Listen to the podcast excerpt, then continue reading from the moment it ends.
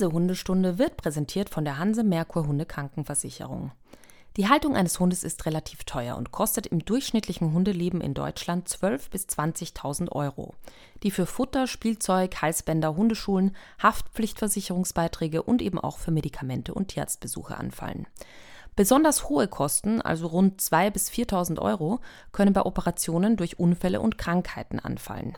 Statistisch betrachtet werden 42 Prozent aller Hunde mindestens einmal in ihrem Leben operiert.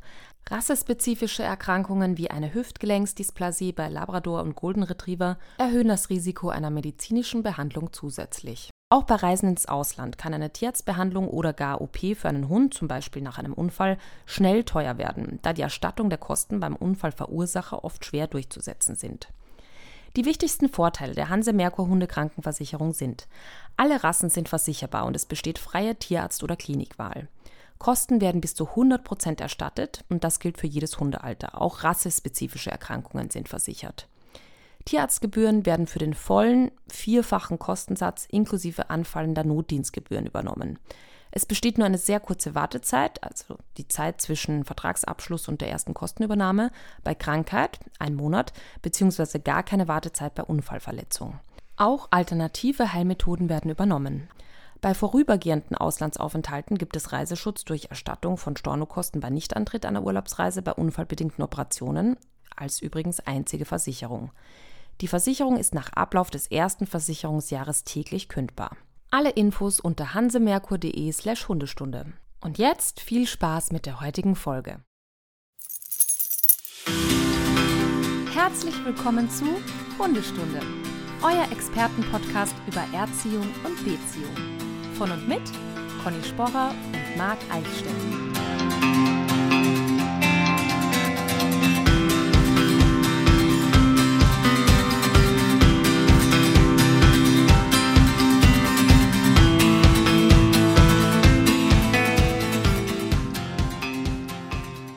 Turbine läuft. Die Turbine läuft bei mir auch. Guten Morgen, Marc. Und diesmal, guten Morgen. Und diesmal höre ich dich auf den Kopfhörer und nicht über die Lautsprecher. Ach so. Ich sage jetzt nichts ja, dazu, bevor wieder was passiert. Nein, wir wollen das nicht wieder heraufbeschwören. So. Aber der Fehler ist abgestellt. Ich habe, glaube ich, jetzt rausgefunden, woran es lag. Aber auch da, wir lassen das jetzt. Ne? Ja. Genau, schlafende Hunde nicht wecken. So, genau, wie passend so dieses Zitat. Natürlich, der Meister der Übergänge, der Brücken, ist wieder on air. Einen wunderschönen guten Morgen, Conny. Einen wunderschönen guten Morgen an alle Stundis. An diesem guten Morgen.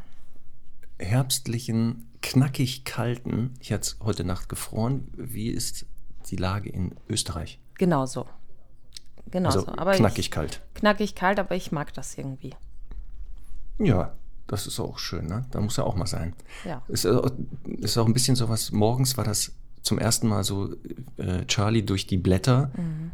Dieses Krr, Krr, mhm. Krr, das mag ich ja. Ja. Das ja. mag ich ja richtig, ne? Ja. Sehr schön. Marc, was viele Stundis interessieren wird, wie geht's dir denn? Auch den Umständen entsprechend. Also erstmal vielen, vielen, vielen Dank für die ganz vielen Nachrichten der Stundis. Ähm, das äh, hat gut getan und so langsam tritt wieder Normalität ein. Mhm. Er fehlt zwar, so wie jetzt hier, normal war er immer hier im Hintergrund. Ja. Da lag er ja auf dem Gästebett und hat hier die Aufnahmen ähm, kontrolliert. Vielleicht ist das auch der Grund, warum das Mikro nicht funktioniert hat. Der Aufnahmeleiter ist nicht mehr da. ne? Er ist jetzt, hat die Reise angetreten. Aber das Gute ist, der wartet da. Das heißt, irgendwann ist ja alles wieder gut. Ähm, und dementsprechend halt, also machen wir weiter. Ne? Ja. Gehört ja dazu. Gehört ja dazu. Es war ja absehbar, leider. Ja. Ja, so ist das. Ja. Ach ja. Aber wir haben eine gute Nachricht ja. auch eine gute Nachricht. Wir haben ja letzte ähm, Stunde ähm, um Spenden gebeten, weil die Tierschutzkosten, Tierarztrechnung. Mhm. Hast du dir jetzt gerade eine Träne aus dem Auge gewischt? Nein. Okay. Jetzt hör auf, sonst werde ich ja auch noch emotional. Das möchten wir nicht. Also, äh, gute Nachricht. Die, der Spendenaufruf für die Tierarztkosten des Tierheims, was ihr ja mit eurem Verein betreut, mhm. das hat wohl funktioniert. Das hat. Jetzt hat es aber es hat, ja. es hat nicht nur funktioniert, es hat sehr gut funktioniert. Ja. Also ja. ich bin wirklich total, total überwältigt, mal wieder, was die Stundis auf die Beine gestellt haben. Ich gucke jetzt gleich mal rein. Also ich glaube, gestern waren es knapp 2000 Euro. Wir haben um 880 Euro für diese Tierarztrechnungen vom Oktober gebeten. Und ähm, tatsächlich waren es äh, eben gestern so knapp äh, 2000 Euro. Ähm, da haben äh, Stundis teilweise über 150 Euro gespendet. Also es ist wirklich der Knaller. So 2074 Euro von 880 wurden gesammelt. Ähm, es ist einfach wirklich der Hammer. Und so viele haben noch gefragt, wo kann man da denn spenden und so. Das ist wirklich, ähm, wirklich so, so toll. Und äh, ich, ich muss unbedingt gleich dazu sagen, also dass äh, sozusagen die Differenz wird natürlich jetzt auch noch für die weiteren Tierarztkosten verwendet, ist ja völlig klar. Leider ist, ist es ja nicht so, dass bei diesen 70 Hunden es nur bei Oktober bleibt, sondern dass die halt jeden Monat äh, zum Tierarzt müssen. Es sind leider wieder neue Hunde dazugekommen. Es ist ein Fass ohne Boden.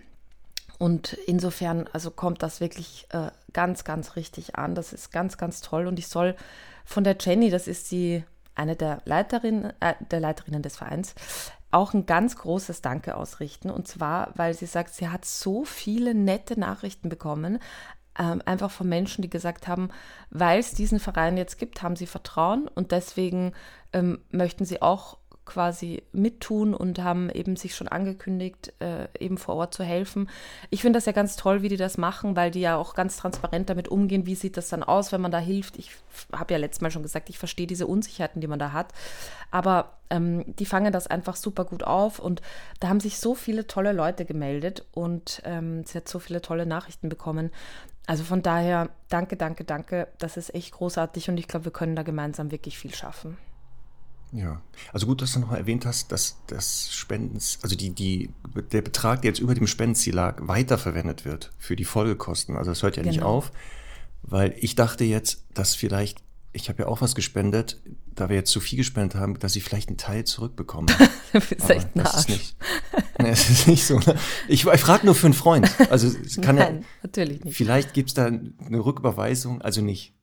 Ja. Ich glaube, du kannst das Geld gerne zurückholen, wenn du das möchtest. Ich glaube, da gibt es so, so eine Möglichkeit bei PayPal. Nee, aber es ist natürlich so, ähm, dass, wie gesagt, dass so viele Tierarztkosten entstehen und dieser Tierarzt, den habe ich ja kennengelernt, der wirklich super ist und man versteht ja einfach auch, ich meine, der gibt eh schon Rabatt ohne Ende, aber der muss natürlich auch von was leben und seine äh, Kosten auch bezahlen und decken können und so. Und deswegen ähm, ist, das, ist das auch wirklich in den absolut besten Händen dann dort. Ja, also Spaß beiseite. Ne? Ja. Also äh, gerne spenden. Ist ja jetzt die Weihnachtszeit, da wird ja auch immer viel gespendet. Warum auch immer zu Weihnachten? Verstehe ich auch nicht, warum nicht das ganze Jahr über gespendet wird. Aber man ja, könnte das ja vielleicht ähm, machen. Ich möchte vielleicht an der Stelle auch nochmal sagen, es gibt ja so Versorgungspatenschaften, äh, wo oh, man ja genau, wo man sich quasi sagen kann, äh, den Hund, den finde ich irgendwie toll auf der Webseite pfotenherz-tierschutz.com und dann kann man quasi für diesen Hund einen monatlichen Betrag ich sage jetzt mal, der fängt bei 15 Euro an, ich bin mir nicht ganz sicher, aber 15 Euro sind so, ne, also wozu, wofür gibt man 15 Euro aus? Da gibt es schon ganz viel, äh, ganz viele Möglichkeiten, die zu verprassen anderweitig. Und deswegen finde ich das auch eine schöne Aktion, dass man halt sagt, äh, ich, jedes Monat gibt es halt einen Teil, damit die Versorgung dieses Hundes ganz sichergestellt ist. Das finde ich toll. Hm. Jo. Ja.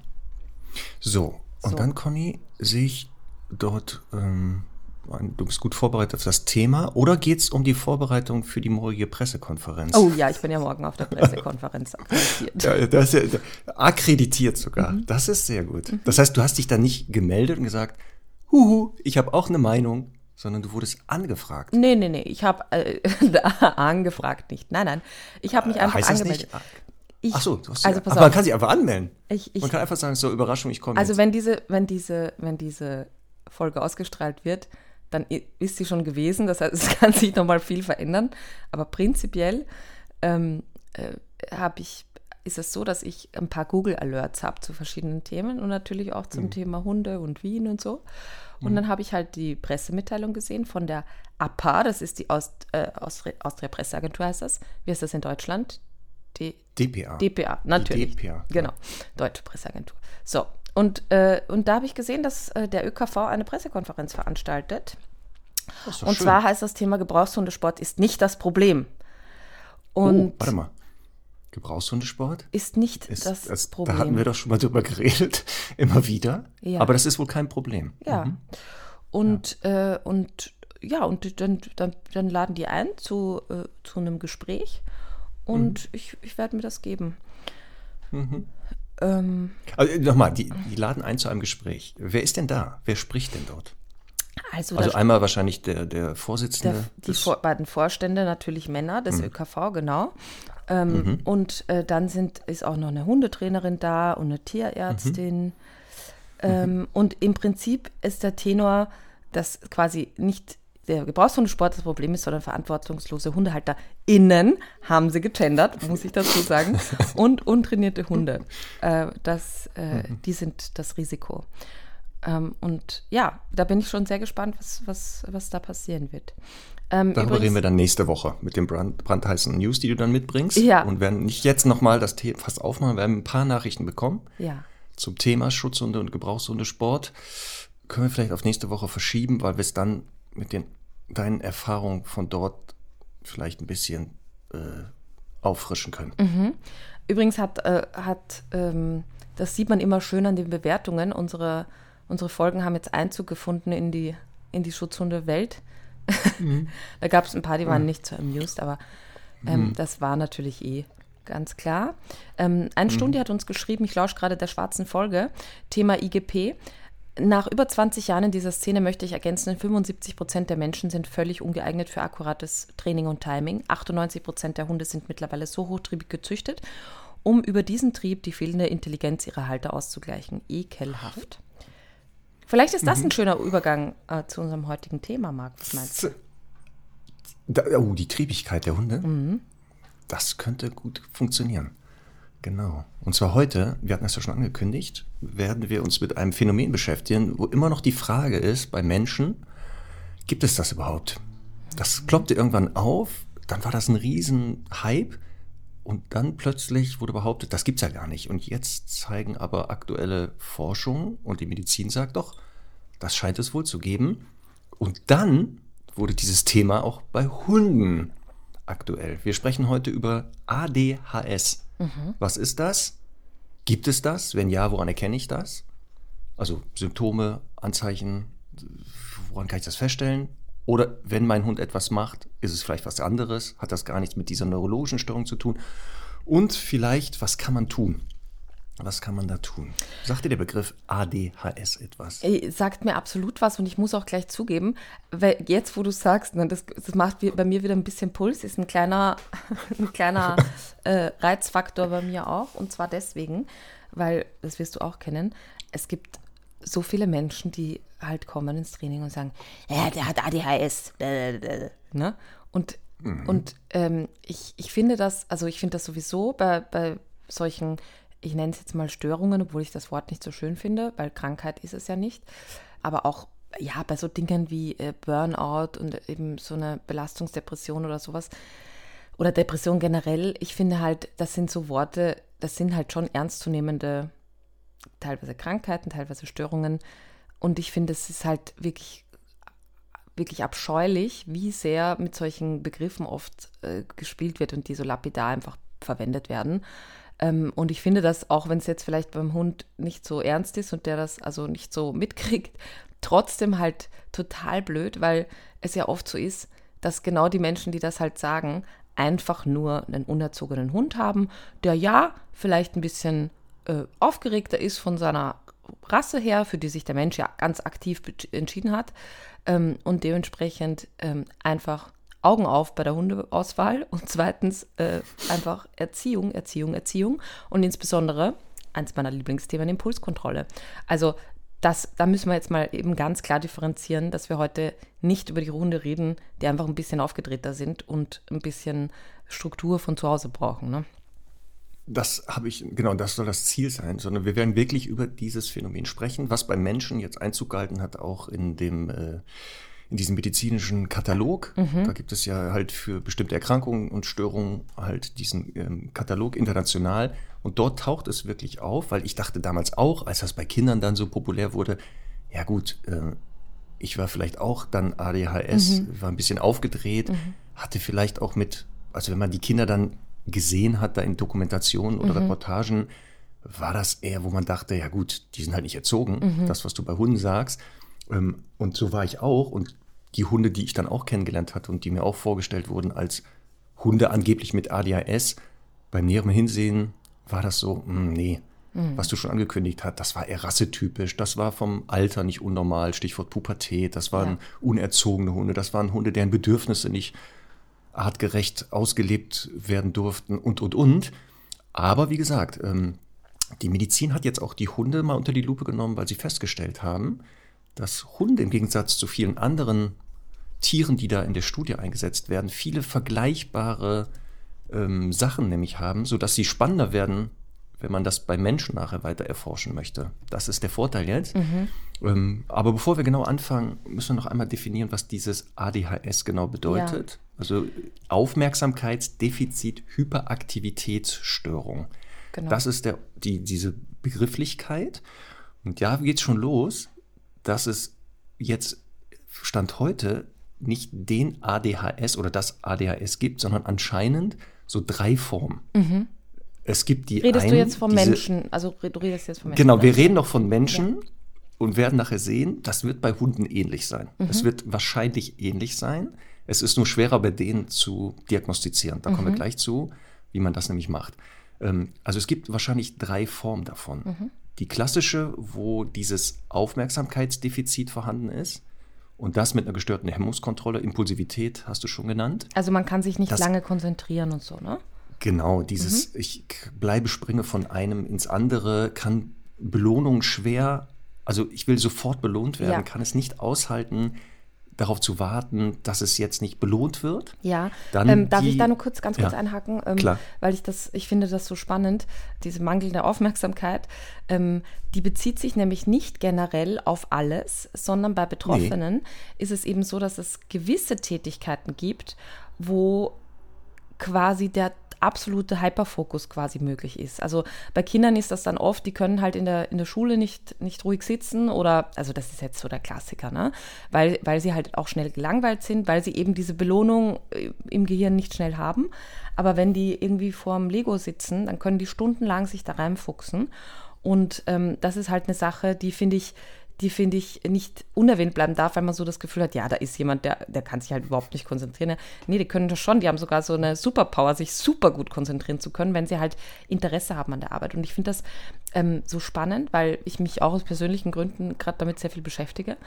Ähm, und mir ist das mal erklärt worden, dass bei Menschen, also ich bin gleich gespannt, du hast dich ja jetzt sehr intensiv beschäftigt die letzten Tage, ob das beim Hund auch so ist. Also es gibt ja ein Problem mit äh, Dopamin und Noradrenalin. Ähm, da, also es ist eigentlich ein, sage ich jetzt mal, ein chemisches Problem. Die werden einfach zu wenig ähm, produziert, ausgeschüttet, wie auch immer, das weiß ich jetzt nicht genau.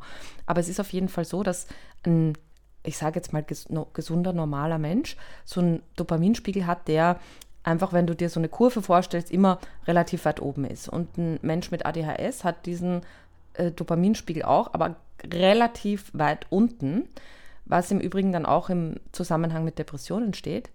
Aber ähm, genau das ist ja, ist ja eben der Punkt, dass bei Menschen mit ADHS, die sich immer wieder quasi Reize suchen, ähm, egal welcher Natur, die ihnen halt Spaß machen, sei es jetzt eben entweder Bewegung, ne, dass, dass ihnen das was gibt, oder irgendwelche Tätigkeiten, die diesen Spiegel dauernd nach oben pushen damit die quasi auf dem Normallevel sind. Also das jetzt zu diesem, zu diesem ähm, Aufmerksamkeitsthema. Ich meine, das deckt jetzt wahrscheinlich auch gleich die anderen Bereiche ab, aber ich fand das total spannend, ähm, erstmal so quasi zu verstehen, was passiert da im Hintergrund eigentlich.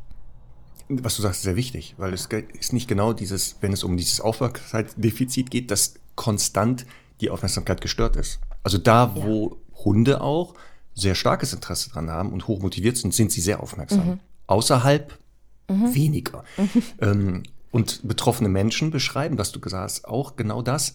Ähm, die starten eben mit bestimmten Hormonen gefühlt schon im Minus. Mhm. Und deshalb brauchen die genau starke Reize, damit sie auf dieses Normallevel, was du beschreibst, mhm. kommen. Wo wir, wenn wir diese Störung nicht haben, bei so einem starken Reiz schon überschießen würden. Mhm. Ja, für die ist mhm. das einfach dann, dann fühlt sich das erst gut an. Wie gesagt, das ist der eine Teil. Und der andere ist der, diese sogenannte Hyperaktivität, ein, ein hohes Maß an Impulsivität, ähm, oft durch Bewegung gekennzeichnet, was du eben als nicht stillsitzend Zappel-Philipp-Syndrom bezeichnet wird. Und wie gesagt, dann gibt es die dritte Form, das ist ein Mischtyp. Mhm. Also es gibt selten nur den einen oder den anderen, sondern in den meisten Fällen sind das Mischtypen. Mhm. Und so wird es wahrscheinlich auch bei Hunden sein.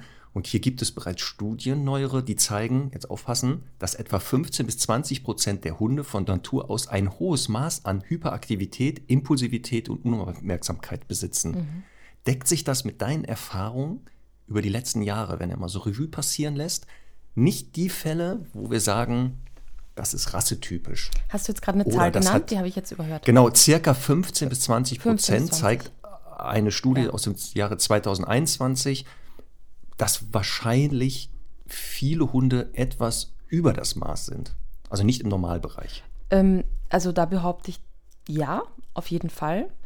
Aber eben einfach durch schlechte Zuchtselektion. Also wir haben ja Rassen, äh, wir haben ja Hütehunde zum Beispiel, die ja ganz aktiv dafür gezüchtet wurden, ähm, ganz bewusst eben gewisse Reizfilter nicht zu haben. Also wenn du einen Hütehund hast, der liegt ja ganz selten auf einer Wiese auf der Seite und pennt entspannt. Der, der liegt der liegt schon mal, aber dann hat er trotzdem irgendwie seinen Kopf aufrecht und hat gesehen, oh, der Grashalm hat sich aber gerade umgebogen. Da habe ich mal ein Auge drauf. Ne? Und das ist ja das Bewusst, was wir äh, quasi in die Hunde rein gezüchtet haben. Äh, eben der Schäferhund natürlich auch, der Klassiker. Im Übrigen Schäferhund ja auch irgendwie doppelt betroffen. Also ich, ich kenne dieses Phänomen bei Schäferhunden halt sehr, sehr stark. Ähm, und äh, doppelt betroffen, weil die Schäferhunde ja auch immer eine gewisse Wachfunktion hatten, also so Allrounder waren und auch Wachhunde natürlich, die konnten ja auch nicht sagen, ja gut, da ist jetzt einer reingekommen, den, da habe ich halt nicht aufgepasst, aber die anderen äh, schon. Also die sollten halt auch sehr, sehr reizempfänglich sein. Und dann haben wir natürlich auch Hunde, die halt auch, warum auch immer, bis heute noch dafür gezüchtet sind, dass sie halt sehr, sehr aktiv sind. Also wenn wir an die ganzen Terrier denken oder auch so Treibhundeartige oder so, die sind ja einfach, die, die wollen diese Bewegung. Oder auch Laufhunde, ne? wenn ich mir so Pointer vorstelle, was die für ein Laufbedürfnis haben, das kann ja ein Mensch alleine gar nicht befriedigen eigentlich. Und ähm, ich finde es so wahnsinnig schade, äh, du weißt ja, Marc, ich habe ja mit meiner Vortragstour begonnen letztes Wochenende und da rede ich halt ganz viel drüber, wie absurd das ist, was wir halt ähm, in die Hunde äh, immer noch reinzüchten oder immer noch haben wollen, obwohl die halt schon längst einfach Arbeitslose sind. Also du, du bildest Arbeiter aus quasi, du, du schaffst immer wieder neue Arbeiter, aber es gibt keinen Arbeitsmarkt. Und es gibt auch kein, kein Arbeitsamt für die. Ne? Ja, vor allem schaffen wir nicht nur Arbeiter, sondern hochspezialisierte Fachkräfte. Ja, ja, Darum ja, ja, genau, an, ne? genau. Also, dass das ja nicht nur so ist, dass die irgendwie einen Job hatten, sondern oft sehr spezialisiert dabei auch ja. noch. Also nicht so Allrounder wären. Was ja dann, wenn sie Allrounder sind, für die Hunde vielleicht erträglich ist, weil sie sagen, gut, wenn ich das nicht mache, habe ich ja noch andere Jobs. Ja. Sondern oft ja auf eine sehr spezielle Sache selektiert wurden. Ja. Und in dem Bereich keine Förderung stattfinden kann oder nicht stattfinden und dadurch natürlich keine Alternativen vorhanden sind. Weil du aber das Thema Rasse schon aufgemacht hast, da wird es spannend, was die Forschungsarbeiten sagen. Mhm. Weil auch gespannt. das hat mich sehr überrascht, was da bisher, nochmal, wir sind Stand jetzt, 2023, was die Forschung bisher zeigt. Ähm, es wird weitergehen, wie gesagt, weil der Hund als Forschungsobjekt für ADS beim Menschen sehr spannend ist. Ähm, ich bin da gespannt, was da weiter passiert. Vor allem nachher Stichwort Therapie und Behandlung. Ja. Weil das könnte sein, dass das für uns beide maßgebliche Veränderungen im Training solcher Hunde nach sich ziehen wird. Ja. Was aber positiv für die Hunde sein Ja, ich bin gespannt. Das ich habe auch ein paar Thesen so im, im, im Zuge jetzt der Beschäftigung ja. mit dem Thema, ähm, die ich mit dir besprechen möchte noch. Aber ich möchte ja. auch noch sagen, es geht eben ja auch nicht nur um diese hochspezialisierten Fachkräfte, sondern leider auch, dass ähm, Hunde entstanden sind, die so eine unfassbare Hibbeligkeit zum Beispiel haben, die man eigentlich quasi rassetechnisch gar nicht erklären kann. Und mein meine These ist einfach, dass hier einfach züchterisch total schlecht selektiert wird, dass man einfach keine wesensstarken Hunde mehr züchtet. Ähm, jetzt, ich habe so sofort zwei, drei Rassen im Kopf, die mir dazu einfallen.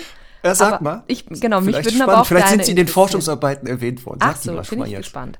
Okay, ich also, sag noch nichts dazu. Also ich war, ich muss sagen, ich meine, es ist ja jetzt auch noch nicht so lange her, ne, aber ich bin jetzt doch schon seit zwölf Jahren äh, beschäftige ich mich mit dem Thema Hundetraining berufsbedingt. Und ich weiß, dass ich anfänglich einfach immer noch gedacht habe, boah, so ein Wischler, den hätte ich auch gerne mal. Und heute könntest du mich jagen mit einem Wischler weil die einfach sehr, sehr, sehr hibbelig geworden sind. Und das finde ich sehr schade, weil gerade das, ja, ich meine, Übersetzt heißt das ungarischer Vorstehhund. Das heißt, es ist ein Hund, der eigentlich sehr gut innehalten können muss. Ich meine, tut er natürlich unter Umständen auch noch bei der Arbeit, das immer wieder beim Hyperfokus, aber ähm, eben ansonsten einfach so richtige, wie wir in Wien sagen würden, Nervfallen. Und das finde ich halt super schade. Der Boxer, mhm. genau so ein Kandidat, ganz, also weiß niemand mehr, warum. Also warum hat man den einfach so ähm, hochgepusht irgendwie? Und dann hätte ich als dritten Kandidaten noch abgeschwächt, aber trotzdem einfach viel, viel aktiver als ursprünglich gedacht, den Berner Sennenhund. Oh, den Berner mhm. habe ich momentan und in den letzten 17 Jahren aber ganz anders erlebt. So ganz also phlegmatisch immer, und. Ja. Immer noch eher phlegmatisch. Mhm. Im Bereich der Aggressivität auffällig, kommen mhm. wir gleich zu, mhm. weil ADHS wohl eine sogenannte Komorbidität mit anderen Verhaltensauffälligkeiten mhm. zeigt. Und dazu gehört Aggressivität, würde ja auch passen, Stichwort Störung, also eine ähm, gestärkte Erregbarkeit, Impulsivität, Impulskontrolle, hat es schon gesagt, dann würde das passen. Mhm. Aber jetzt nicht so. Die anderen Rassen, gebe ich dir recht, erlebe ich ähnlich oder habe ich jetzt erlebt. Gerade Boxer. Also ich hatte noch nicht einen Boxer. Doch, ich hatte schon Boxer im Training, die anders waren.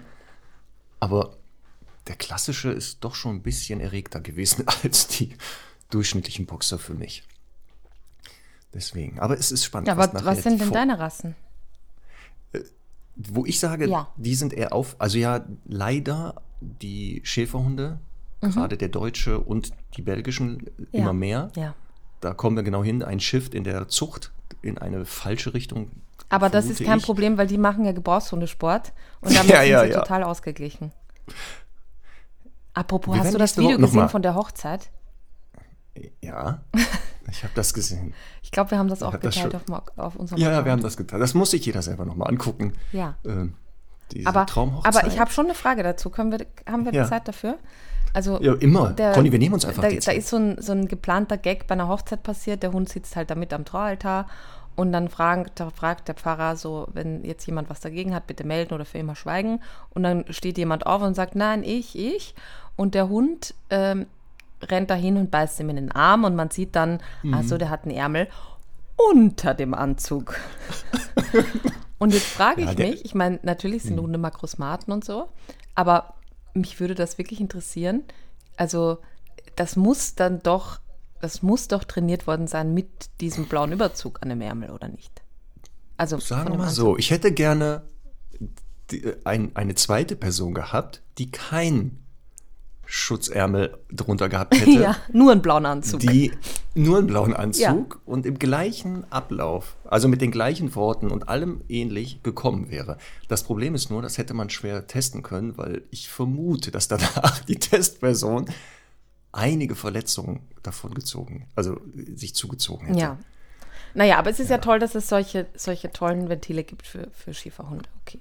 Also hm. Schäferhunde sind deine und gibt es noch eine andere Rasse, wo du ähm, sagst? Ja, ähm, ich habe einige so, so Spaniel, die Cocker Spaniel manchmal so, wo ich dachte, uh, die sind ein bisschen zu doll.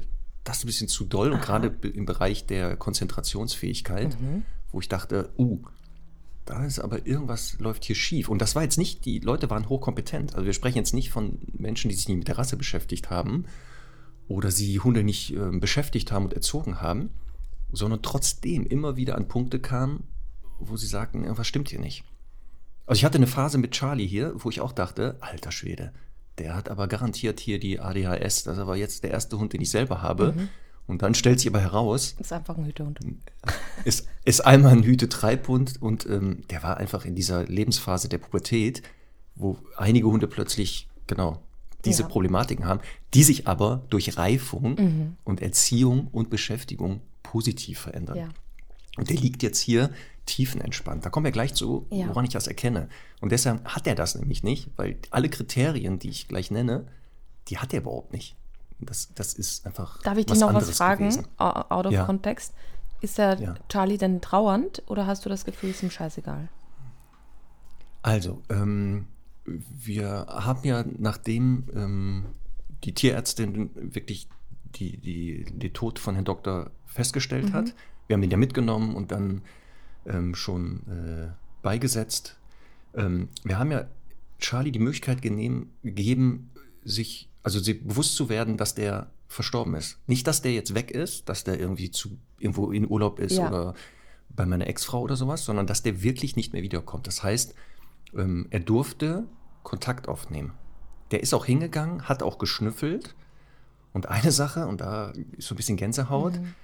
hat er auch mit der Pfote so mal Ach, krass. an ihm so wie gekratzt. Also als wenn der, ja, und da kriege ich natürlich schon wieder hier ja, aber ein wenig. Äh, äh, ähm, aber, aber- es ist momentan, also sagen wir so, der benimmt sich krass. völlig normal. Er hat noch nicht einmal gezeigt, dass der den sucht Mhm. oder weniger aktiv ist oder in, also inaktiver. Mhm. Ähm, was auffällig ist, ist schon, dass der hier zu Hause etwas ruhiger ist, Mhm. dass der hier zur Ruhe er kommt.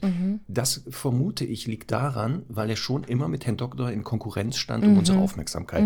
Und das ist komplett weg. Mhm. Ja, klar. Also das ja. merke ich schon. Ja. Dieses ist, das hat dazu geführt, dass der jetzt wirklich hier entspannter ist. Ja. Weil das war vorher natürlich, ne? wenn der Doktor sich bewegt hat, hatte der immer sofort ein P in den Augen. ja. Gott, die streicheln den, die machen was mit Ja. dem. Ich bin nur die Nummer zwei. Ja. Das ist komplett weg. Ich Ja. glaube, dass für ihn das schon positiv ist. Ich glaube also, Ja. ich vermute, er, er ist wirklich so ein Einzelhund. Ja. Also den kannst du mit Hunden zusammenhalten, Ja. der findet Hunde super. Draußen mit 80 Prozent der Hunde kannst du ihn rumtoben lassen. Aber zu Hause, glaube ich, will der nicht mit einem leben, weil er immer dieses Eifersuchtsthema Ja. hat. Das Ähm, glaube ich schon. Schön, dass du das so rational runtergebrochen hast. Das finde ich gut. Hm? Ja, Okay. deswegen. Also es kann auch sein, dass es verzögert kommt, dass der Ja, verzögert finde, zeigt. ja, also ich finde, ähm, es ist ja, es wäre ja auch normal, aber ich finde auch immer, es ist ein schönes Zeichen für die Mensch-Hund-Beziehung, ne? Dass der, dass der Hund Ja. sagt, aber das, das Wichtigste für mich ist einfach noch da. Und ähm, das, das finde ich immer gut. Also äh, so traurig das, das auch ist, finde ich eigentlich immer gut, dass man sieht, ja, der Hund hat jetzt nicht den, den, den Nabel der Welt für sich verloren, sondern hat uns immer noch. Ja. Deswegen. Also wie gesagt, Trauer ist ja unterschiedlich von Menschen und bei Hunden wahrscheinlich ähnlich. Ja. Ähm, und wenn es kommt, ist auch nicht verkehrt. Ähm, schauen wir mal. Ja. Gut, kommen wir zurück zur ADHS. Ähm, Schön unterbrochen. Ne? ja, alles gut. Nee, war gut. Gute Ging- Frage. Also wichtige Frage. Australian Shepherd und ähm, Genau. Also, ne, wir haben ja gesagt, genau, ist eine äh, Auffälligkeit, haben ja schon am Anfang gesagt, viele Hunde betrifft das überhaupt nicht. Das hat andere Gründe. Mhm. Aber kommen wir mal zu wirklich zum HD ADHS, bei Menschen vererbbar. Deshalb auch Stichwort Rasse, was du sagst. Natürlich hat Rasse Mhm. und zwar damit zu tun. hoch wenn der- vererbbar, ne? Also finde ich schon, Richtig. schon krass. Genau, in der Vorbereitung habe ich äh, Dokumentation mir auch angeguckt, weil es über Hunde noch nichts gibt, natürlich viel mit Menschen. Da ist eine Familie, die haben vier Kinder, zwei von denen haben das diagnostiziert, zwei nicht. Und das zeigt genau, dass es echt schon eine hohe Vererbbarkeit hat. Das heißt, wir gehen davon aus, wenn ein Hund das wirklich hat, dass die Nachkommen wahrscheinlich viele davon das auch haben werden. Stichwort Zucht. Das heißt, man könnte schon, was du sagst, züchterisch einwirken, indem man diagnostizierte Hunde vielleicht nicht mehr in die Zucht nimmt. Jetzt muss man wieder sagen, manche Hunde ist das Problem wieder, die haben aber andere Komponenten im Genpool, die so wichtig sind, wenn man die jetzt ausschließen würde, verliert man die auch. Da können wir vielleicht nochmal bei Rassehundezucht irgendwann nochmal ein Spezialthema machen. Stimmt, Genetischer Flaschenhals und diese ganzen Sachen. Ich hätte da eine, einen Gast, den ich gerne dazu nochmal hören würde. Mal sehen, ob diese Person, vielleicht wie krieg- kriegen wir die. Okay, ich habe auch einen Gastwunsch, aber die ist in Rente schon. Und deswegen. Das ist egal. Das ist nee, die, die, die möchte nicht mehr arbeiten. Das ist dann nicht Achso, ja, das ist ja kein, ah, der Podcast ist doch keine Arbeit, Conny. Für uns ist das doch richtig Ja, gerade keine Arbeit. Ich habe schon ja, angefragt, sie möchte nicht. Aber ähm, ich bin gespannt. Das besprechen wir nachher dann unter uns. Genau. Mhm, also vererbbar. Dann bei Menschen, vor allem bei Kindern. Das werden wir auch bei Hunden sehen, zeigen Forschungsarbeiten. Es betrifft eher junge Hunde Mhm. als Erwachsene oder Ältere. Man scheint auch herauszufinden, warum es im Alter sogar, wenn man das als, also wenn junge Hunde das haben, warum es sich im Erwachsenenalter, äh, im Erwachsenenalter oder im Alter sogar verändern kann. Mhm. Dafür gibt es jetzt medizinische Erklärungen. Aber ich muss jetzt noch mal fragen, Marc. Das Ähm, ja. heißt, jetzt, wenn wir davon ausgehen, dass es eben ADHS bei Hunden gibt, dann heißt Ja. das auch, dass die eben diese Störung dieser Botenstoffe haben, dass sie nicht in der Genau. quasi ausreichenden Menge produziert werden können. Also Hauptursache, Mhm. es sind wie bei Menschen verschiedenste Ursachen, aber die Hauptursache ist eine Störung im Frontalhirn. Mhm. Und hier hat es genau, die Neurotransmitter hast du schon genannt, Serotonin, Dopamin. Und zwar scheinen bei vielen Hunden die in geringerer Konzentration an bestimmten Bereichen des Gehirns vorhanden zu sein. Und das führt eben entweder zu Konzentrationsstörungen, motorischer Hyperaktivität oder gesteigerter Erregbarkeit. Jetzt habe ich aber auch Studien gefunden, eine umfassendere medizinische Erklärung. Es gibt sowohl zu wenig Dopamin, Serotonin, die dazu führen, als auch zu viel. Es kann, wie, da sieht man wieder dieses, das ist noch nicht so genau rausgefunden. Beides kann, aber momentan zeigen viele, es hat wahrscheinlich mit zu wenig zu tun, dass es da irgendwo Probleme gibt. So, woran erkenne ich das, wenn es jetzt wirklich ADHS ist? Also wie wird, wird diagnostiziert? Ja. Und jetzt überraschenderweise, bei Hunden macht man das so ähnlich wie bei Menschen mit leichter Einschränkung. Also es werden hauptsächlich Fragebögen. Es werden Fragebögen eingesetzt. Oh je. Ähm, und jetzt je. haben wir natürlich schon die, ja, jetzt sagst du schon, oh je, warum? Weil Weil- natürlich aufpassen, wenn man Fragebögen einsetzt und die eigenen Halter die ausfüllen, hat man eine leichte subjektive Verzerrung. Ja. Die gibt es leider. Ähm, bei Menschen wird das ähnlich gemacht. Also äh, ein, ein, ein Arzt oder ähm, ein ausgebildeter Spezialist befragt, also arbeitet ein Fragebogen, aber jetzt aufpassen aber, dieser Fragebogen wird nicht nur mit den Betroffenen gemacht, sondern auch mit Menschen aus seinem Umfeld. Und das ist eine spannende Sache, die müsste nämlich jetzt noch bei ADHS zusätzlich kommen, dass man nicht den Halter nur den Fragebogen Sondern die ausfüllen lässt. Hundemutter. Zum Beispiel ähm, die Züchterin, Okay. Mhm. ähm, bekannte Freunde, Trainer, Trainerinnen, der behandelte Tierarzt, weil dann eine Verzerrung, die man ja hat automatisch, wenn man eine Bindung hat, ähm, eher ausgeschlossen ist. Ja, aber Spaß beiseite, das ist ja machbar theoretisch, ne? Also wenn der Hund jetzt irgendwo in genau. der Hundeschule ist und dort halt jetzt nicht einer von 20 ist, die im Kreis laufen, ich meine vielleicht Genau. sogar dann, aber äh, jetzt wirklich so Ja. quasi in individueller Betreuung ist, ähm, das ließe sich ja machen. Genau. Und dann Tierarzt wichtig, finde ich verzerrt, ehrlich gesagt. Ja, Tierärztin. der, ja, genau. ähm, Der sieht den Hund meistens in der Situation, wo der hoch aufgeregt Genau. ist, weil Tierarztbesuche selten. Trotzdem wäre das sinnvoll. Dann wichtig, dass dieser Fragebogen nicht nur Fragen abfragt, die genau darauf zielen, sondern auch in anderen Situationen Fragen stellt. Da kommen wir gleich zu. Mhm. Also es werden auch Fragen gestellt, wo man erstmal denkt, hä, was hat denn das mit ADHS zu tun? Mhm. Ich hatte ja schon angekündigt, es gibt wohl, wenn man ADHS hat, auch andere Auffälligkeiten. Mhm. Die muss man mit abfragen, sonst würde man nämlich diesen Effekt ausmachen. kommt der das Hund regelmäßig zu spät. Nee. Warte mal. Hast du denn Fragen? Kann- Hast du denn so ein paar? Also ich habe den Originalbogen, ich bin noch auf der Suche. Es ist schwer, an den ranzukommen. Okay. Ich, ich bleibe dabei, aber ich, wie gesagt, ich habe andere äh, Unterlagen, wo ich so ein bisschen, ich komme gleich fragen. Vielleicht werden wir die mal abarbeiten an unseren Hunden und mal gucken, ob die das haben. Ja. Und indirekt auch wir. Wir werden das so im Hinterkopf auch haben. Ähm, also zum Beispiel in den 70er Jahren hat ein Tierarzt, der Herr Kempel, schon mal auffällig aktive Hunde diagnostiziert und nannte das früher Kanine Hyperkinese. Aha. Oh, das ist aber ein tolles Also Wort. Ist schon mal super, ne? Ja. Ähm, und jetzt aufpassen. Er hat dann folgende Kriterien festgelegt. Wenn die erfüllt sind, dann hat der Hund halt die sogenannte Kanine Hyperkinese. Jetzt aufpassen. Das Verhalten ist bereits sehr früh sichtbar. Vor dem vierten Lebensmonat zeigen sich Auffälligkeiten. Ah, Jetzt müssen wir kurz, jetzt das Problem bei Semmel ist ja, du hast die bekommen, da war die das, wie alt? das weiß man nicht genau. Zwischen sechs und zwölf Monaten. so. Also sie hatte das noch ein bisschen Babyface, also sie war schon jung. Ja, also jetzt müsstest du überlegen, wenn sie ADHS-Kandidat ist, hatte die schon vor der Geschlechtsreife, war die schon sehr überaktiv oder zeigte die Entwicklung, also motorische Auffälligkeiten, hyperaktive Erregungen, Ja. äh, konnte sich kaum konzentrieren. Also bei Semmel natürlich null. Im Gegenteil, das war ja ein Grund, warum ich, warum ich sie ganz cool fand, weil die einfach von, von, von Tag 1 an super gechillt war. Also jetzt nicht in Begegnung mit anderen Hunden, aber so, die war sofort angekommen und für ihr Junghundedasein eigentlich ähm, fast auffällig phlegmatisch. Aber das finde ich auch einen ganz wichtigen Faktor. ADHS ist quasi angeboren, also das kann man nicht erwerben. Ja. Ähm, Nein.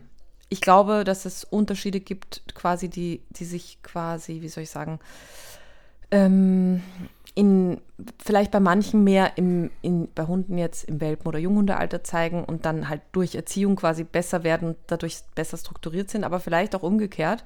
Wenn das jetzt ein Typ ist, der sich nicht so gut konzentrieren kann, dann ist es eben als Welpe unauffällig, weil es ist ja ein Welpe. Ne? Und später aber denkt man sich, hä, wieso wieso ist der, das beim erwachsenen Hund immer noch nicht möglich? Ja.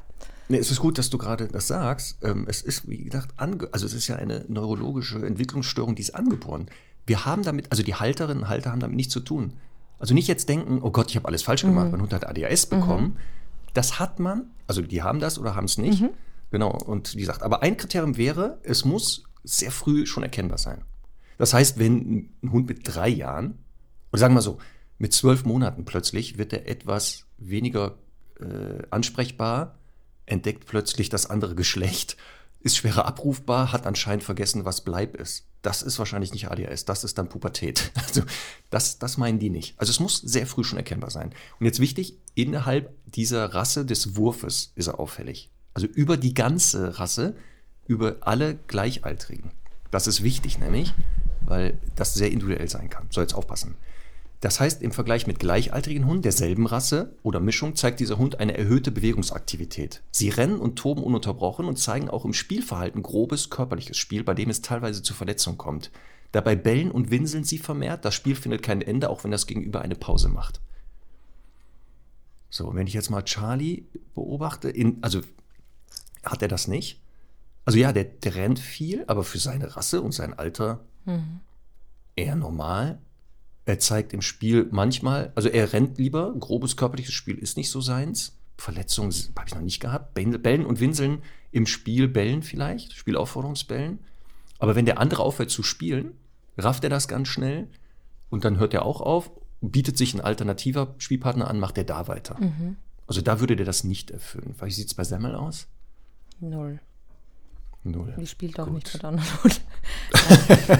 Nein, nein, also Nullfaktor. Okay, also aber so, das scheint nicht zu sein. So, dann dritter Punkt. Wird der Hund von der Leine gelassen, dann rennt er scheinbar ziellos und hektisch über das Gelände, erkundet dieses nur unvollständig. Immer wieder werden die gleichen Stellen aufgeregt beschnüffelt. Aufgrund einer mangelnden motorischen Kontrolle kommt es auch vor, dass der Hund in Hindernisse läuft. Mhm.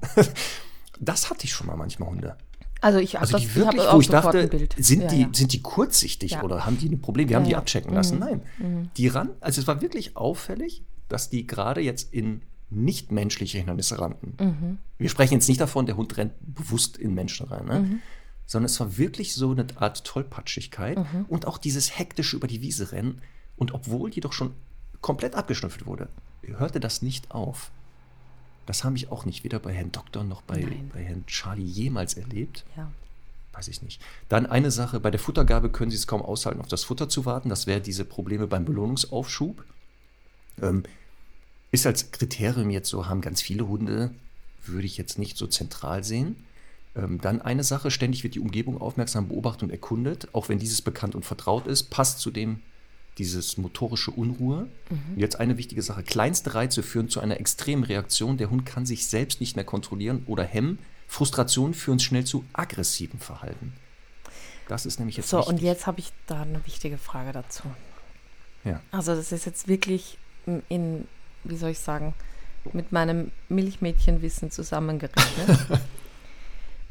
äh, ich glaube eben, dass Aggression dann schon entstehen kann aus Frust. Ja? Ja. Also, dass sie sagt, ja. ich weiß nicht, wohin mit mir, äh, Ventil, okay? So.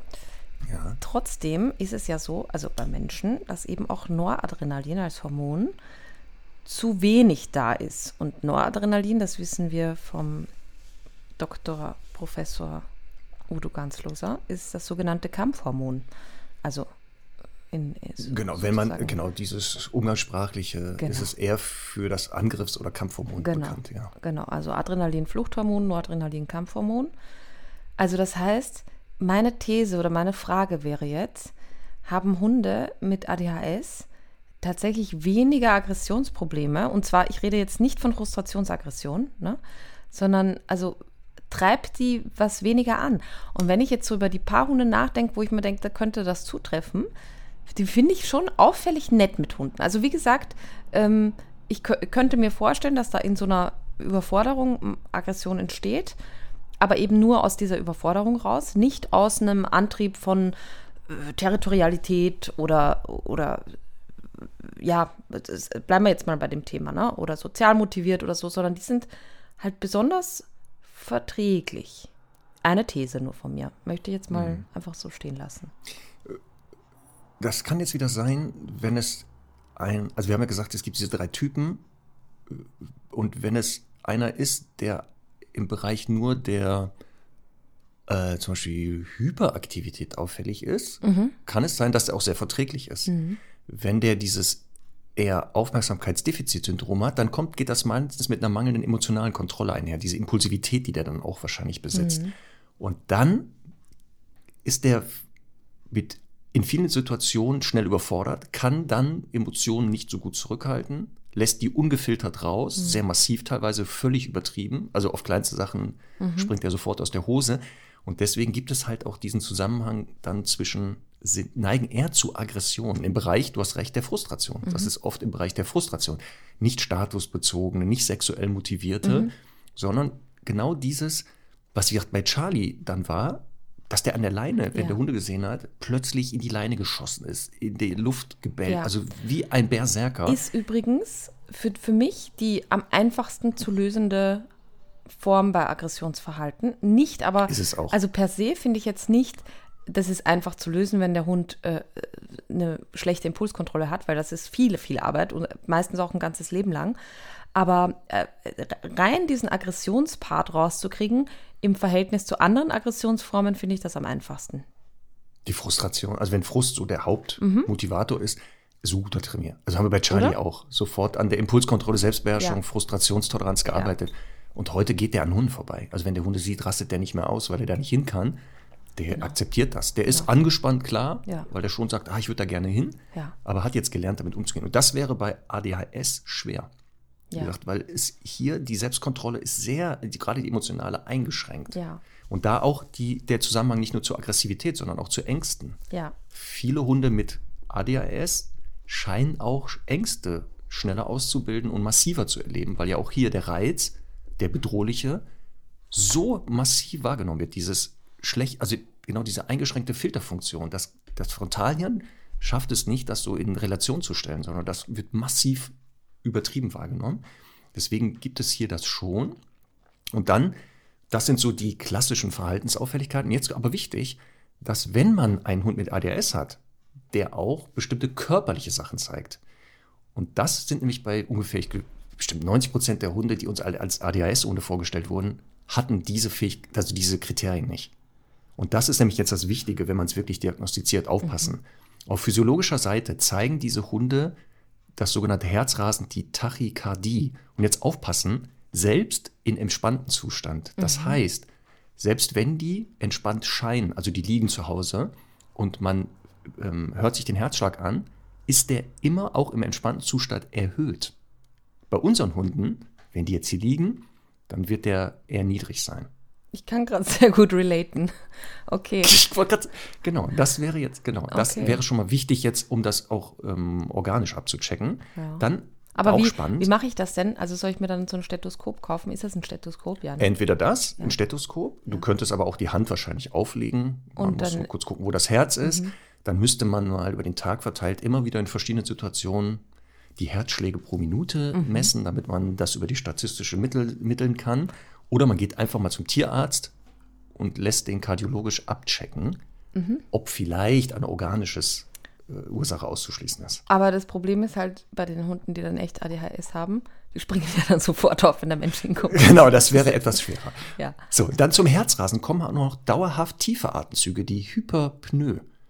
Das heißt, ab, selbst ab, im entspannten Zustand mhm, ja. atmen die sehr tief. Mhm. Es ist wirklich nicht nur tiefes Atmen, Hecheln so, sondern auch die Atemzüge in der Ruhephase sind sehr tiefe mhm. Atemzüge. Mhm. Das ist auffällig. Dann übermäßige Speichelproduktion sehr oft. Mhm. Stichwort Stress. Auch mhm. darauf reagieren die ja. ja. Dann wichtig ein erhöhter Energiestoffwechsel. Also viel Bedingt Durchfall? natürlich. Genau, und jetzt kommt es dann manchmal auch dazu, neigen eher zu Durchfall. Das kann aber auch damit zu tun haben, weil die draußen ja rumlaufen den ganzen Tag, ja. schnell wenig zur Ruhe kommen, auf Reize massiv reagieren, dadurch eher gestresster sind.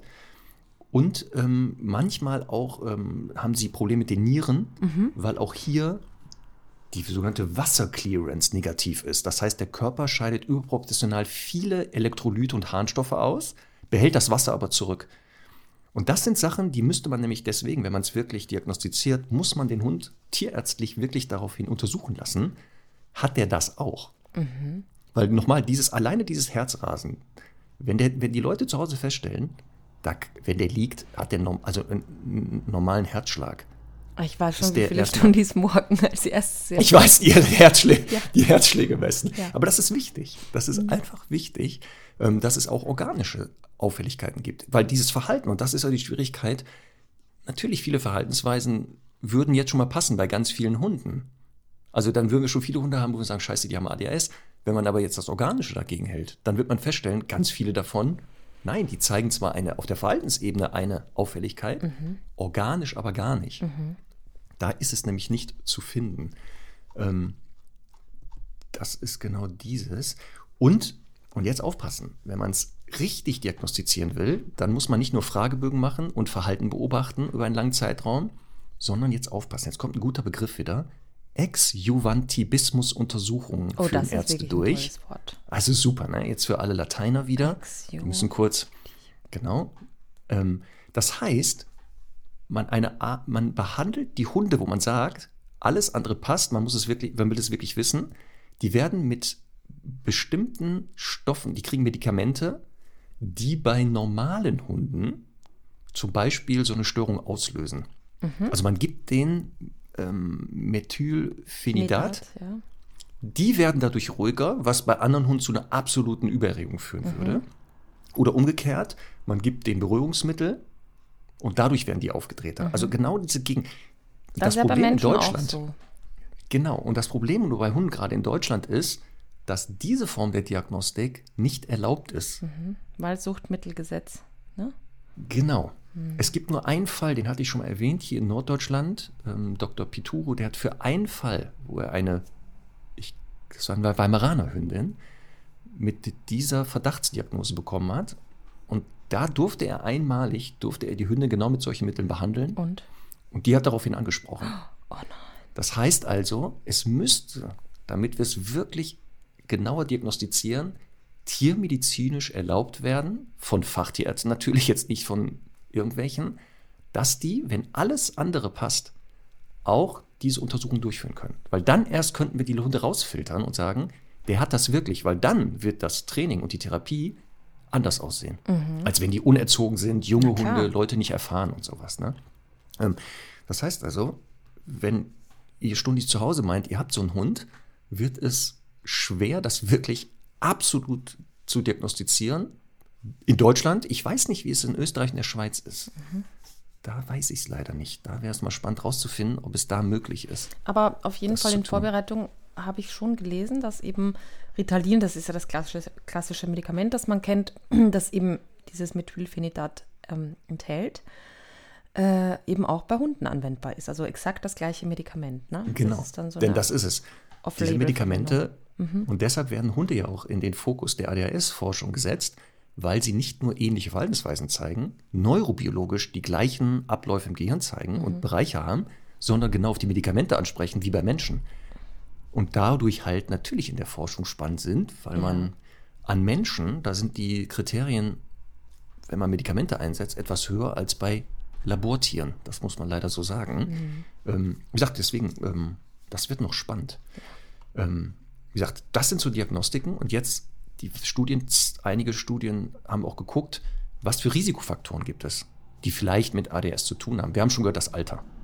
Es ist eher etwas, was junge Hunde betrifft, ähm, ähnlich wie bei Menschen. Also die Wahrscheinlichkeit, dass ich jetzt mit 48 Jahren spontan ADHS bekomme noch oder das ausbricht, eher selten. Ja. Es ist wirklich bei jungen Hunden, und jetzt aufpassen bei den Studien, eher Rüden. Tatsächlich. Ja. Bei Menschen übrigens ist das auch, dass ein, es gibt Studien, wo sagen 50-50 und einige sagen, nee, es betrifft wohl eher Jungs als, als Mädchen. In der Dokumentation, die ich gesehen habe, vier Kinder, ähm, zwei Mädchen, zwei Jungen, war es ein Mädchen und ein Junge. Da war es 50-50, die Verteilung. Das heißt also, Semmel theoretisch schon per Statistik eher weniger betroffen. Ja, Als also bei Charlie, den als Menschen ist es ja das große Problem, dass das, ähm, dass das eben nur sehr stark bei, bei Jungs erforscht ist, weil man da immer das so zudichtet, ja, ja, das sind halt Jungs, ne? Und Mhm. bei Mädchen wirkt sich das, also wie viele, übrigens, wie viele äh, Symptome diverser Krankheiten oder so sich bei Frauen anders auswirken und leider ähm, untererforscht sind, ähm, wirkt sich das halt anders aus. Also es zeigt sich dann nicht so nach außen. Und das ist halt sehr schade. Deswegen habe ich jetzt gedacht, das ist vielleicht beim Hund auch so. Und das ist es nämlich genau, mhm. denn in dieser Dokumentation, die ich gesehen habe, das Mädchen zeigte ganz andere Verhaltensweisen. Der Junge war der Klassiker. Ja. Der hatte genau dieses Bewegungsdrang und ja. Zappelphilipp. Und bei dem Mädchen zeigte sich diese innere Unruhe. Sie ja. beschrieb, dass er, die saß nämlich auch da und war, wirkte wie ausgeschaltet. Aber im Kopf ist die ganze Zeit Kirmes. Und das mhm. ist bei, bei vielleicht auch deshalb der Unterschied. Der Grund für den Geschlechtsunterschied. Einige Studien vermuten, dass das mit den Steroidhormonen Testosteron zu tun hat. Mhm. Dass dieser Spiegel, wenn der sehr hoch ist, schon in der Schwangerschaft, also genetisch oder die Hündin stark gestresst ist und vielleicht auch schon mhm. eine sogenannte Rüdin ist, dass es hier zu Veränderungen gerade im Frontalien kommt und okay. da der Hund schon angeschädigt wird durch. Spannend. Deswegen Stichwort wieder, ne? Es ist schon da, man kann es halt nicht verändern. Ja. Dann ist spannend, Hunde, die äh, mehr alleine zu Hause sind, also die viel alleine zu Hause verbringen, lange Zeiträume, nicht drei, vier Stunden und regelmäßig, ähm, waren auch auffälliger im Bereich der Hyperaktivität, Impulsivität ähm, und Konzentrationsstörungen. Ja, aber Hier kommt kann man da nicht sagen, unterbeschäftigt einfach? So, das ist nämlich genau das. Man sieht, die Studie ist nicht so ganz ausschlaggebend. Das sind ja einfach Auffälligkeiten. Ne? Die ja. stellen etwas fest und sagen, wo es herkommt, wissen mhm. wir auch nicht genau. Wir spekulieren. Natürlich sagen die, Hund ist ein soziales Lebewesen. Mhm. Wenn der allein ist, äh, ist die, die, das Bedürfnis des Sozialkontakts wird frustriert. Dadurch ist er wieder gestresster. Wenn die Leute nach Hause kommen, natürlich dreht der dann hoch, mhm. weil der fünf, sechs Stunden nichts zu tun hatte. Mhm. Und das sind so Sachen, da würde ich auch noch nicht sagen, dass dem so wäre. Dann auffällig, aber Hunde, die wenig Bewegung haben, also auch durch das Alleinsein sich wenig ja. bewegen können, beziehungsweise auch wenn die Leute mit denen wenig machen im Reich der Bewegung, zeigen Auffälligkeiten. Und auch hier Stichwort Training. Mhm. Auffällig ist, dass Hunde, die regelmäßig trainiert werden, die einen guten Trainingsstand haben, weniger in dieser Studie auftauchen als untrainierte Hunde oder mit denen gar nichts gemacht mhm. wurde. Und das passt natürlich. Das mhm. passt wieder. Da sagen die aber auch, es kann natürlich daran liegen, wenn du einen Hund mit ADHS hat, der sich schwer konzentrieren kann, dann wird das Training richtig anstrengend. Und deshalb, viele machen nichts mehr mit den Hunden, weil sie einfach merken, das klappt ja eh nicht ja, und genau. geben auf. Genau. Hier könnte die Ursache sein. Ja. Ne? Auf jeden Fall. Und äh, man muss ja ganz klar sagen, ich nehme an, das ist beim Hund nicht anders. Es ist ja nicht nur so, dass Medikamente alles verändern, sondern man muss natürlich nein, trotzdem nein, nein. einfach ähm, Struktur reinbringen und äh, ja, Regeln aufstellen, viel Ruhe reinbringen in solche Sachen. Ähm, und das aber halt geduldig und angepasst üben. Und da glaube ich auch, Also bei Menschen, genau, ist, ja. ist, die Medikamentengabe der Einstieg in die Therapie. Ja. Also bisher sagen alle Experten und Expertinnen, wir, wir müssen mit Medikamenten anfangen, weil wir sonst gar nicht, das Gehirn hat überhaupt nicht die Chance, Verhaltensstrategien aufzunehmen. Mhm. Das Lernen ist so stark beeinträchtigt. Mhm.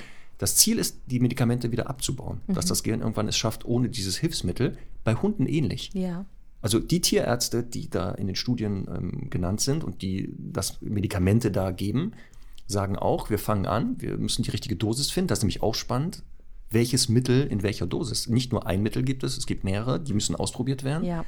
Man gibt das mit der niedrigsten, arbeitet sich langsam ran und dann irgendwann versucht man das wieder abzubauen. Also auch hier wird das Ziel sein, dass das Gehirn ohne Medikamente es vielleicht schafft, das zu ähm, kompensieren. Hast du denn auch was zum Thema Ernährung gefunden? Also was sich da ja, positiv da oder negativ auswirkt? Es gibt hier, Moment, das muss ich kurz einmal runtergehen. Äh, also Bereich der Ernährung, das ist ein Randthema.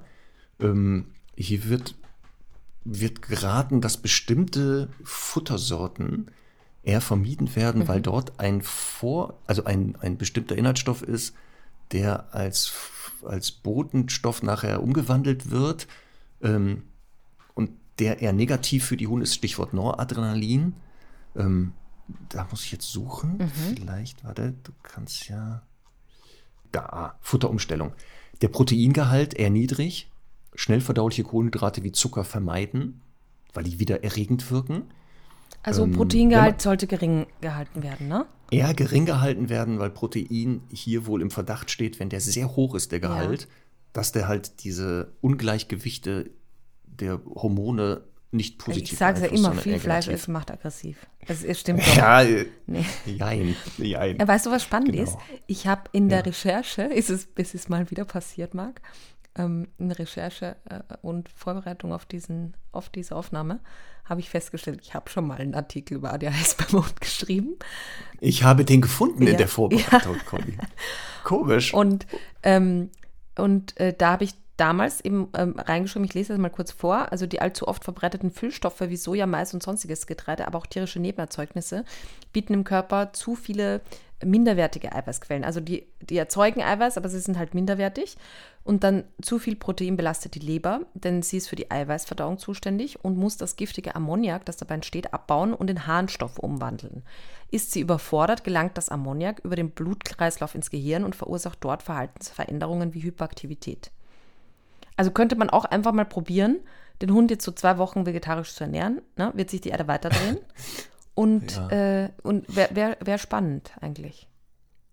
Also sagen wir so, eine Futterumstellung, wenn die begleitend eintritt oder gemacht wird, wird sie nie falsch sein. Ja. Das glaube ich auch.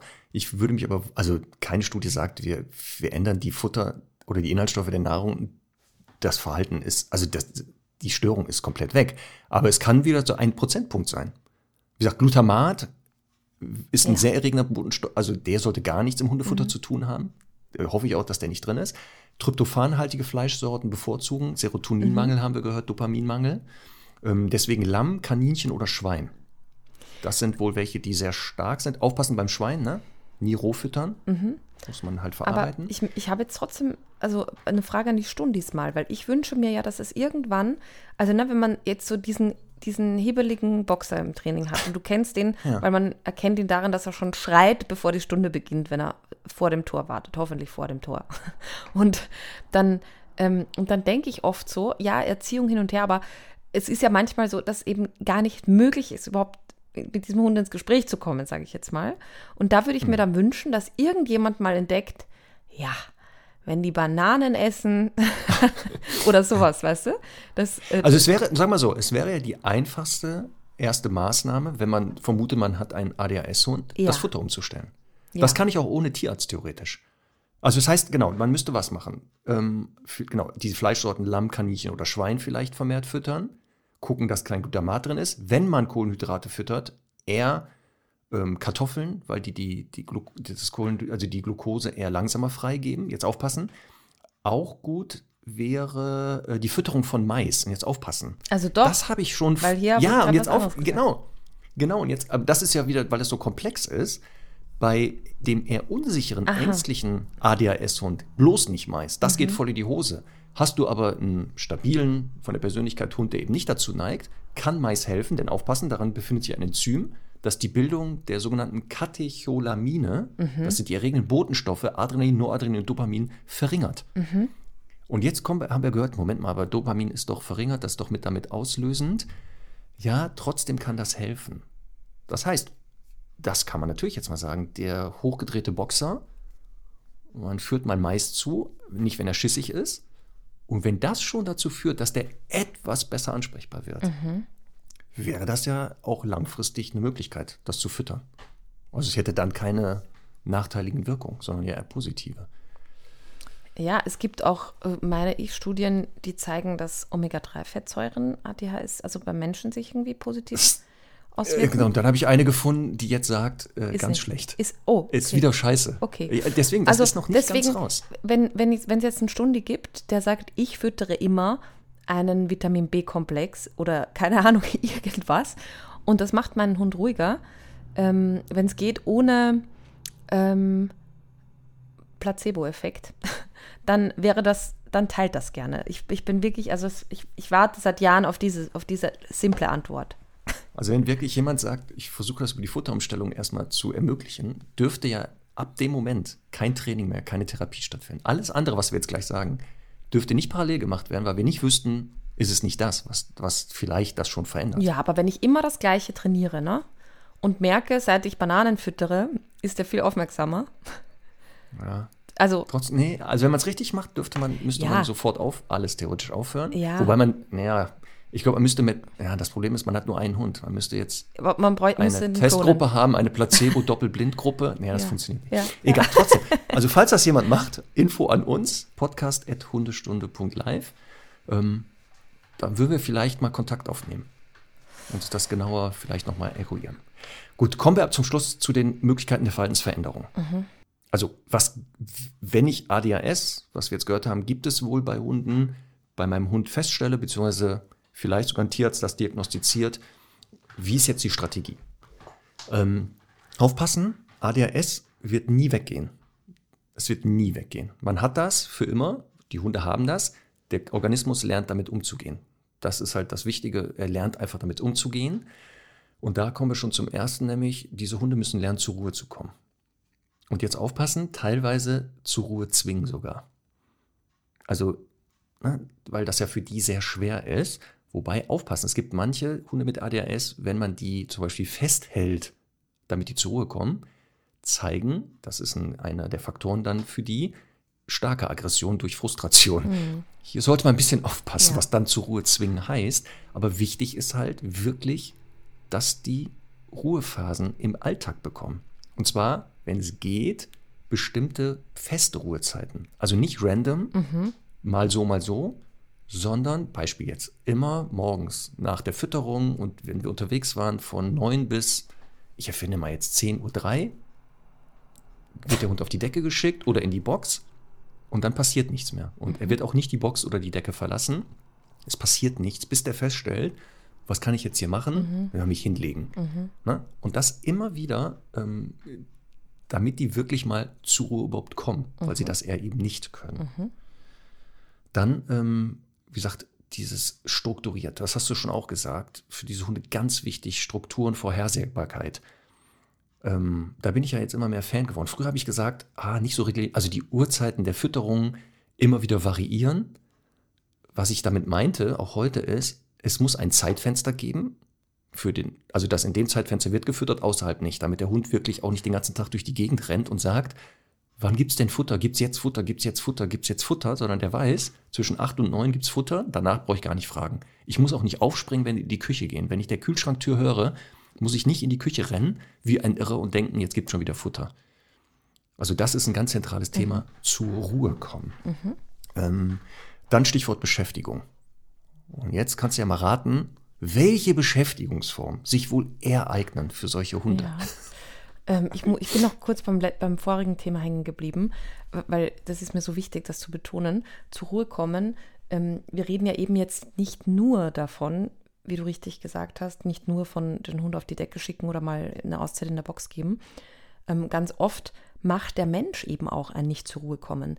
Weil wenn der Hund halt quasi immer wieder die Erfahrung hat, ähm, ja gut, wenn er in die Küche geht, dann springt was für mich äh, dabei ab, ähm, dann erzeugt das natürlich auch das, so, eine permanente Erwartungshaltung. Also gerade dieses Thema Betteln oder einfach auch nur, man sitzt auf der Couch und isst was und der Hund steht daneben und wartet drauf, dann ist das einfach eine, eine unnötige, äh, quasi ein unnötiges ähm, Thema, das, das eben so einen Hund wieder eben nicht zur Ruhe kommen lässt. Genauso wie ähm, der, keine Ahnung, man setzt sich auf die Couch und der Hund springt auf, weil er schon sofort eine Streicheleinheit erwartet. Oder äh, auch unterwegs. Ne?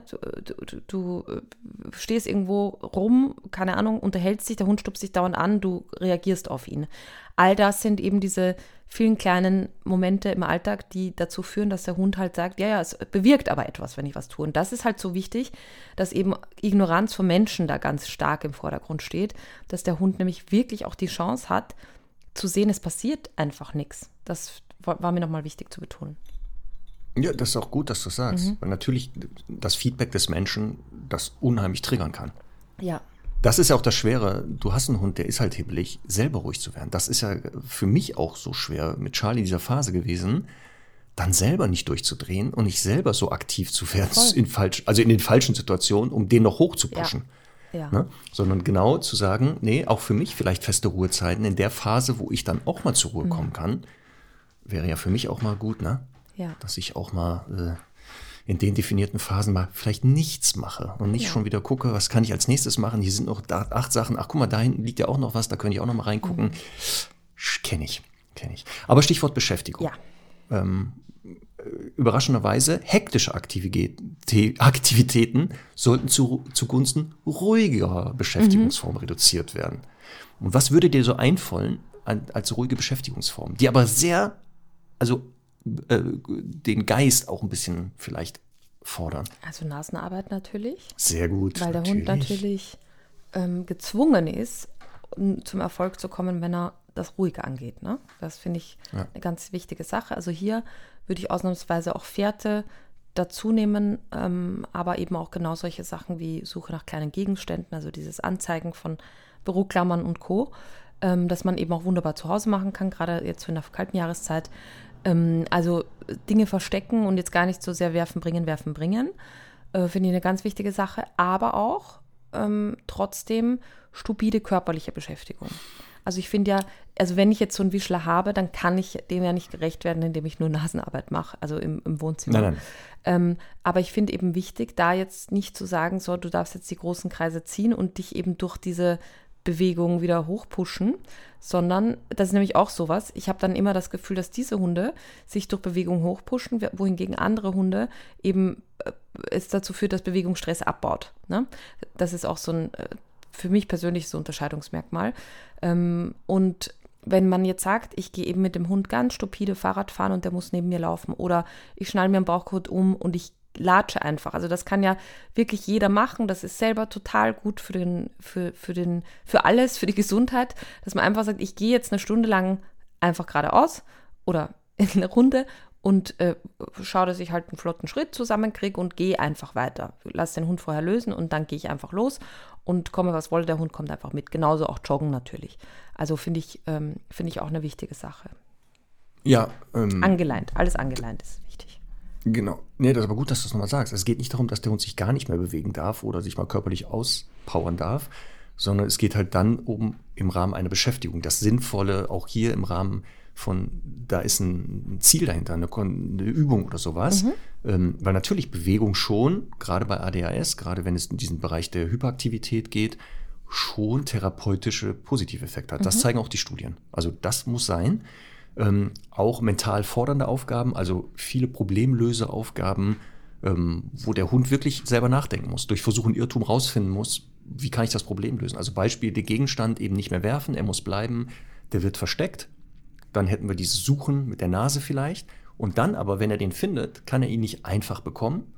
Also er findet ihn und dann ist der Gegenstand äh, mit der Nase gefunden. Mhm. Jetzt kommt er aber nicht ran, dran einfach, sondern muss gucken, wie komme ich jetzt noch an den dran. Da was drücken, da was ziehen, hier äh, schieben oder so. Also wo der wirklich gucken muss, was, was passiert da. Stichwort ja äh, Dopamin-Serotonin-Mangel. Gerade diese beiden Hormone werden auch bei solchen ähm, Problemlösungsfolgen ausgeschüttet. Mhm. Das heißt, hier kriegt er sich, holt er sich wieder das nämlich auf andere Art. Dann Thema Belohnung. Hier muss man ein bisschen ausprobieren. Man muss aufpassen, dass man die Hunde nicht hochpusht. Da wieder Thema, wie können wir das äh, triggern? Dass wenn der Hund jetzt irgendwas macht, den nicht noch unnötig erregt. Ja, prima, fein und super und dann den durchwuschelt und den total gaga mhm. macht. Oder Futtersorten benutzt, wo der schon die Augen quer hat. Mhm. Weil ich habe gehört, bei dir ist ja das äh, der, einer der Jackpots für den perfekten Rückruf Katzenfutter. Jo. Ich kenne auch wenige Hunde, die nicht Katzenfutter begeistert ja. sind und dann richtig hochdrehen und hochmotiviert sind. Hier muss man ein bisschen aufpassen. Das muss man ausprobieren. Das muss man dann ausprobieren. Genau, und, und das, das ist aber auch so, ja. Also bei Semmel ist es ja eher schwierig, so was richtig Geiles zu finden. Ähm, aber das ist natürlich schon so, dass eben manche Hunde halt zu hoch drehen, weil wenn die jetzt Würstchen kriegen oder besondere Leckerchen. Und dann kann man halt auch sagen, wenn das eh ein verfressener Hund ist, dann gebe ich halt Karotten zum Beispiel. Karotten zum Beispiel.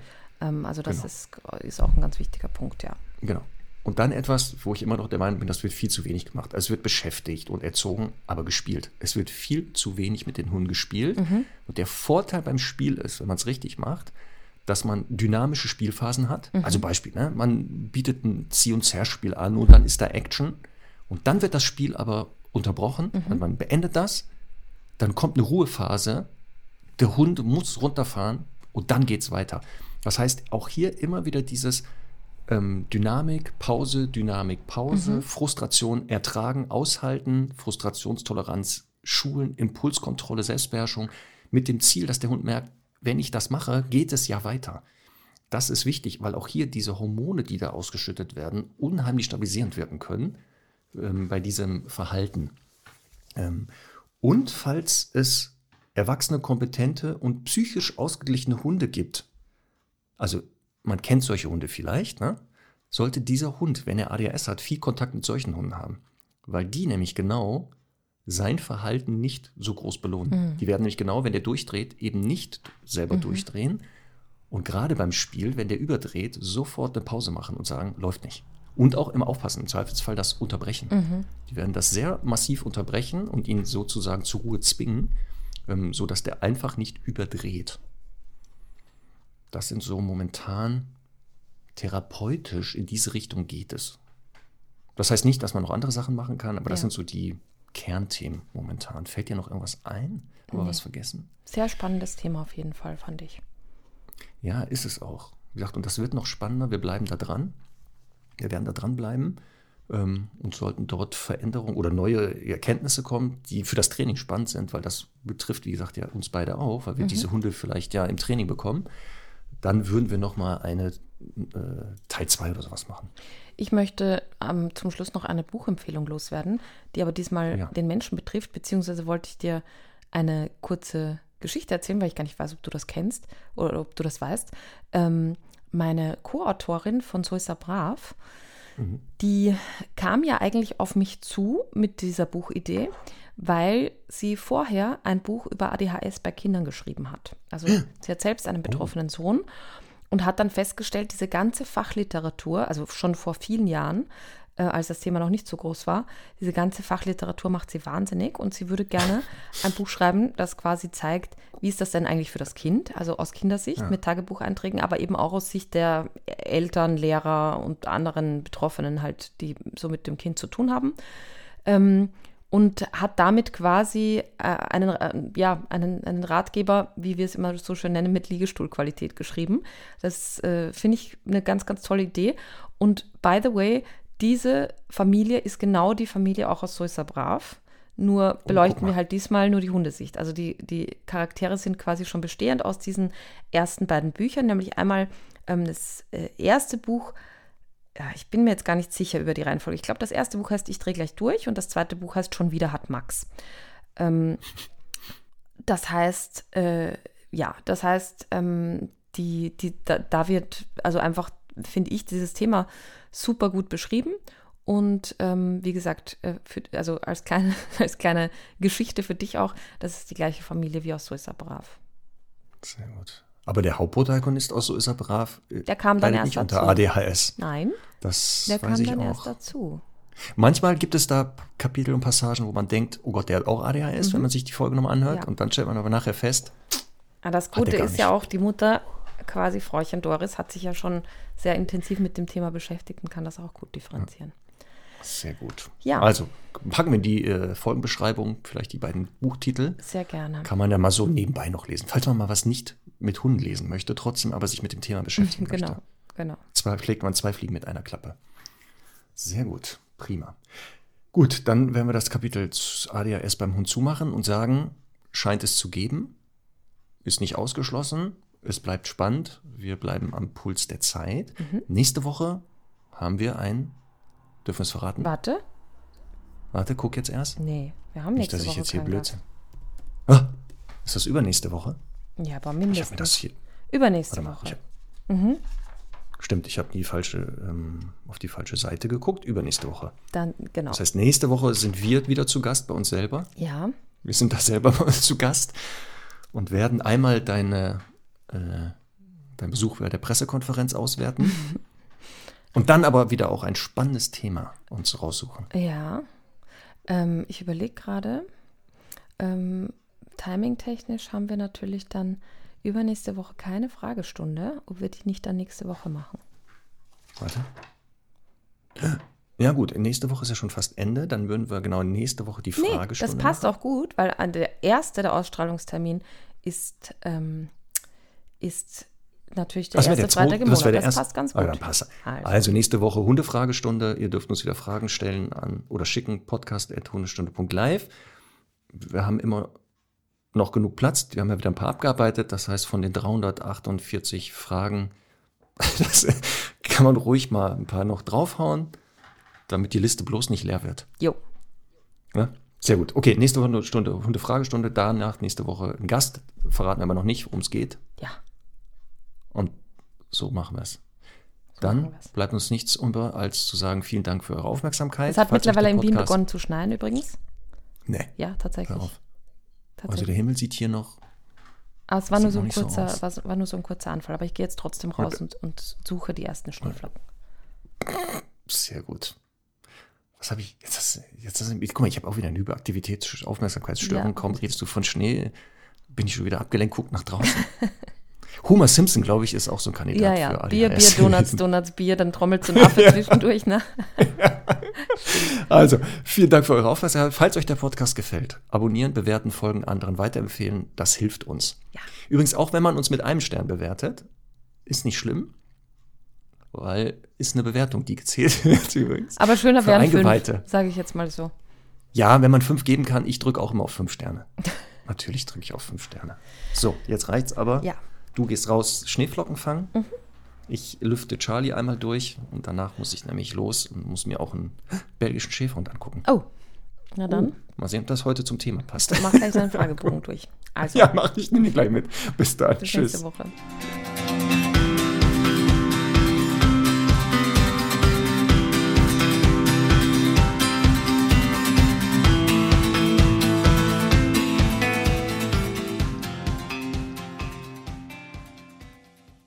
Diese Hundestunde wurde präsentiert von der Hanse Merkur Hunde Krankenversicherung.